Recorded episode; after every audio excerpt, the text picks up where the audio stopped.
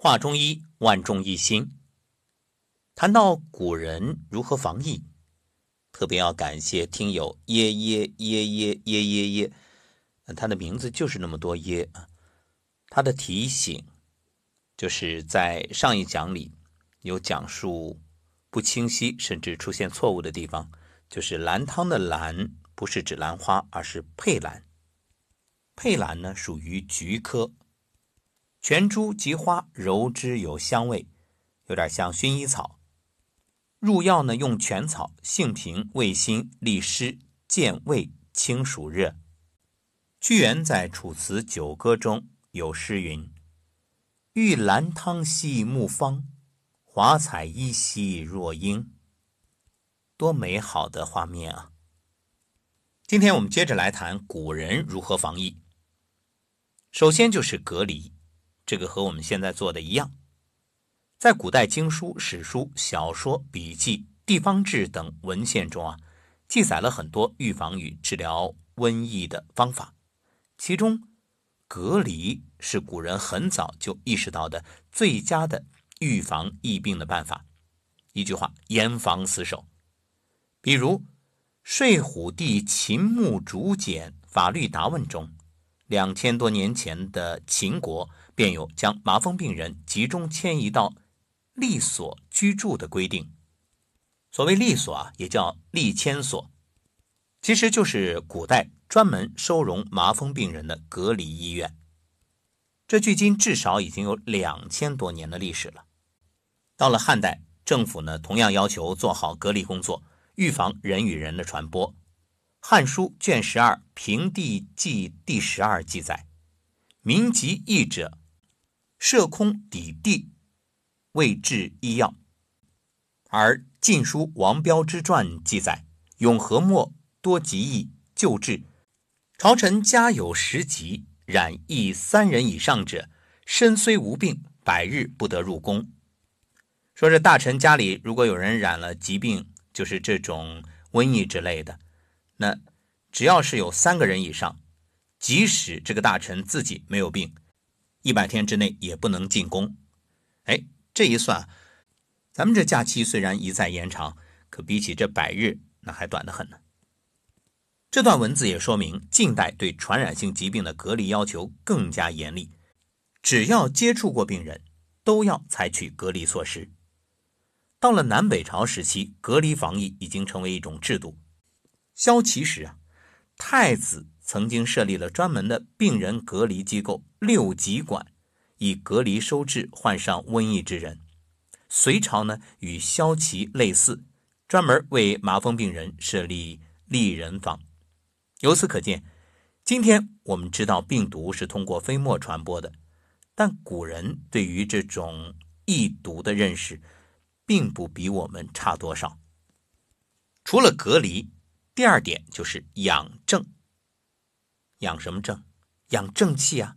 《黄帝内经》明确的告诉我们：不相染者，正气存内，邪不可干，避其毒气。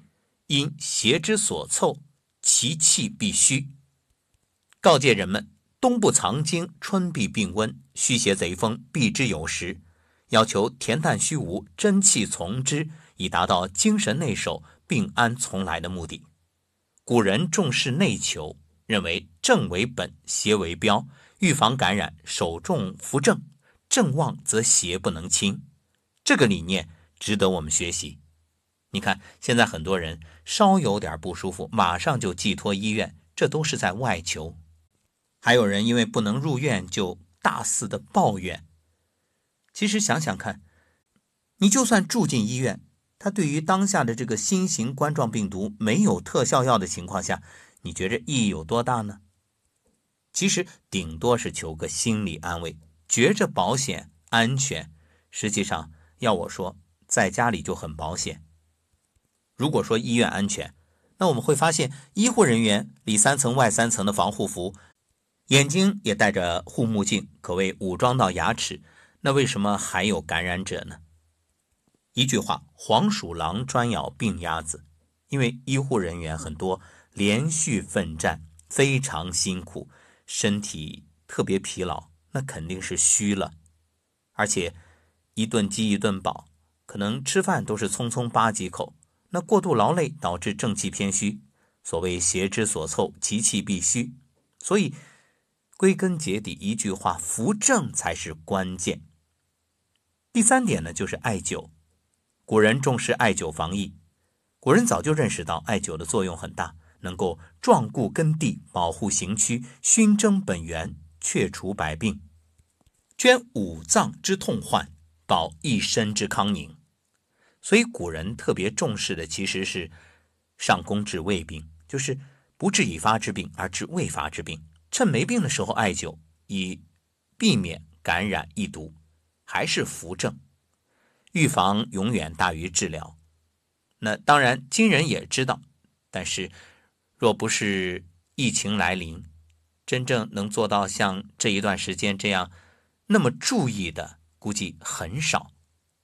所以这一点啊。我们得向古人学习。你看，唐代大医孙思邈提出：凡人无属地游患，体上常须两三处灸之，勿令疮暂颤，则瘴疠温疟毒气不能着人也。这就是用灸法来预防瘟疫感染。《扁鹊新书》里也说：“保命之法，着艾第一，强调艾灸能保命。”不但可以用于治疗，还可以用于预防。那对于平常人没有生病也能艾灸吗？当然可以。扁鹊认为，人在没病的时候啊，长久关元气海命门中脘，虽未得长生，也可保百余年寿矣。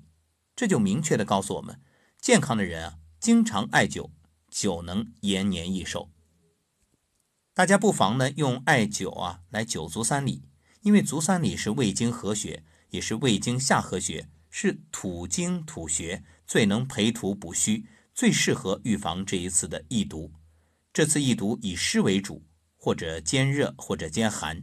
如果你能灸足三里，使脾胃中焦气机健旺，湿浊得化，一毒自然不能伤人。所以建议用麦粒灸法。最好呢是疤痕灸，越重灸越有好的效果。古人经验是要让局部灸了之后脓水流离，则正气健旺，邪不能侵。当然，如果你怕痛或者不想伤害皮肤的话，温和灸也可以，至少比不灸要强得多。现在也有很多科技艾灸的那种仪器，同样可以。第四个建议是药囊，古人认为。易毒是偏性极重的一种邪气，可以用药物的偏性克制易毒的偏性，比如用悬挂药物或者佩戴药物的方法，悬挂于门户、这房前、床前，或者佩戴手臂、头顶，都可以有效的预防易毒感染。民间有带个香草袋不怕五虫害的说法，佩戴香囊虽然是一种民俗，但也是预防瘟疫的方法。近代大医葛洪《肘后备急方》中记载了老君神明白散：竹一两，附子三两，乌头四两，桔梗二两半，细心一两。上为末，正旦服一钱币，一家合药，则一里无病。此代行所欲，病气皆消。若他人有得病者，便温酒服之，方寸币一得。并以四五日，以水三升煮散，服一升，复取汗出。当然，我们在这里呢，只是按照古书来介绍做节目。但是这个方子有毒，可以用于悬挂或者佩戴，但是一定切记切记，就是若内服的话，只适合寒疫，否则不可滥用。这一点非常重要。清代大医吴尚先曾经记载了一个驱除瘟疫的避瘟囊方：羌活、大黄、柴胡、苍竹、细辛、吴茱萸各一钱，共研细末，降囊成汁，配于胸前。这个方法呢，简单方便，人人都可以做。强调用酱囊，酱，酱红色。大概取的意思就是红色为火之意。这五行中火生土，而土能治水，化去湿浊易毒。现代研究也发现啊，这中药香囊的作用可以体现四个方面。首先就是预防流感，防治易毒。中药香囊可以在预防普通感冒，还有像什么甲型 H7N9 流感、手足口病等病毒感染性疾病时候起到一定作用，可以减少人们受污秽之气或者毒气的污染。第二点就是避秽化浊，清新空气。第三，吸汗提神，令小儿代之以吸汗也，芳香走窜，开窍提神。第四就是驱蚊虫毒蛇。不过要注意的就是，中药香囊呢，因为是纯天然的，一般来说半个月到一个月，香气散尽，功效就消失了。还有孕妇和容易过敏的人，不要挂。在这里也给大家一个方子，自己可以做香囊。雄黄十克，樟脑三克，八角、茴香六十克，苍竹二十克，生甘草二十克，肉桂二十克，藿香二十克，艾叶二十克，一副研成细末，装入小布袋，每个呢可以装进十到十五克，佩戴在胸前，或者用别针啊固定在前胸衣襟上。这个香药袋啊，距鼻孔越近越好，你戴在胸前，随时拿过来闻一闻。建议呢。十天左右更换一次，保持最佳的药效。这其中的关键药物是雄黄。雄黄有杀百毒、避百邪、治蛊毒之功。人配之，入山林而虎狼伏，入川水而百毒避。重用八角、茴香，北方呢叫大料。这个药辛温，能行脾、运脾、化湿、驱邪，最适合易毒运湿的情况。现代研究发现啊。八角、茴香中的芒草酸是抗甲流病毒药达菲的主要原料。第五个方法是药浴，通过中药药浴来辟邪。这个方法同样值得现代人学习。《内经》提出，又一法于雨水日后三浴以药泄汗。清代刘松风在《松风说疫》这书中啊，记载了。于谷雨以后，用川穹、苍竹、白芷、零陵香各等分煎水沐浴三次，以泄其汗。汗出臭者无病。这个药方呢可以用，当然零陵香不好找，可以用等量的藿香代替，功效也不错。